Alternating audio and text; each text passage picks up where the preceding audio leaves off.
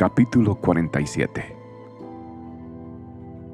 Entonces José fue a ver al faraón y le dijo, Mi padre y mis hermanos han llegado desde la tierra de Canaán. Vinieron todos con sus rebaños, sus manadas y sus posesiones, y ahora están en la región de Gosén.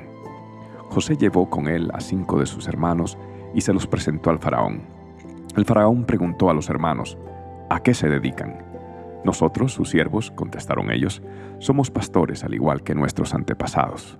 Hemos venido a vivir a Egipto por un tiempo, debido a que en Canaán no hay pastos para nuestros rebaños, porque el hambre es muy intensa allí.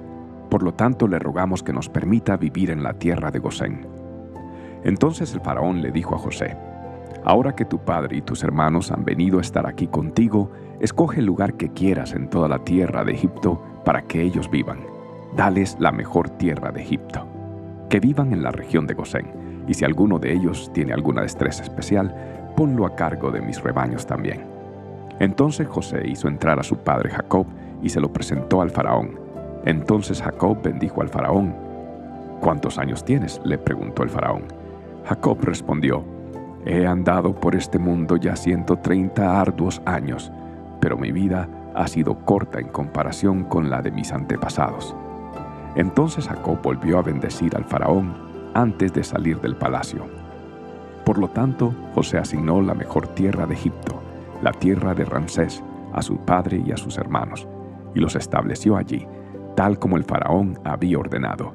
Y José proveyó alimentos a su padre y a sus hermanos en cantidades proporcionales al número de familiares, incluidos los niños más pequeños. Mientras tanto, el hambre se hizo tan intensa que se acabó todo el alimento, y la gente por toda la tierra de Egipto y la de Canaán se moría de hambre.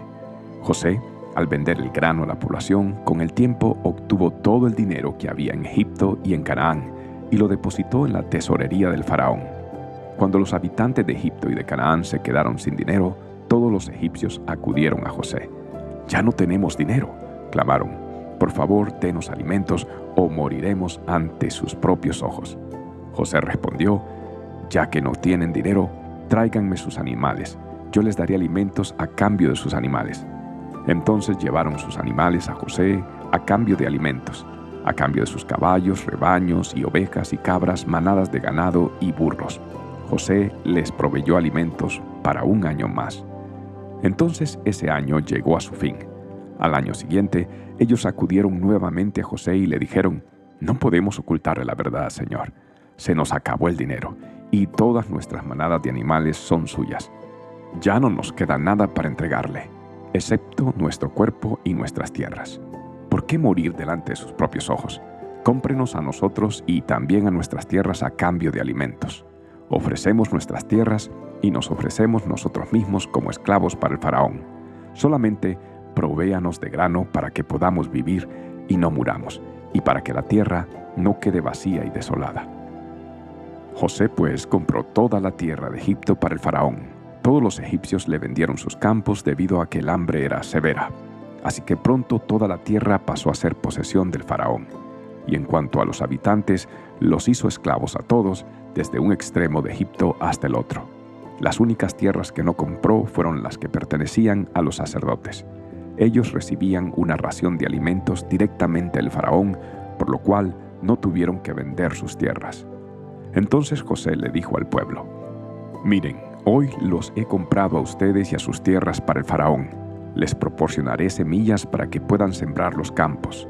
Después, cuando llegue el tiempo de la cosecha, una quinta parte de los cultivos será del faraón Ustedes podrán quedarse con las otras cuatro quintas partes como semilla para sus campos y alimento para ustedes, los de su casa y sus niños.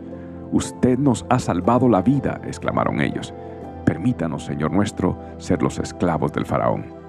Entonces José emitió un decreto, aún vigente en la tierra de Egipto, según el cual el faraón recibiría una quinta parte de todas las cosechas cultivadas en su tierra. Solo la región perteneciente a los sacerdotes no fue entregada al faraón.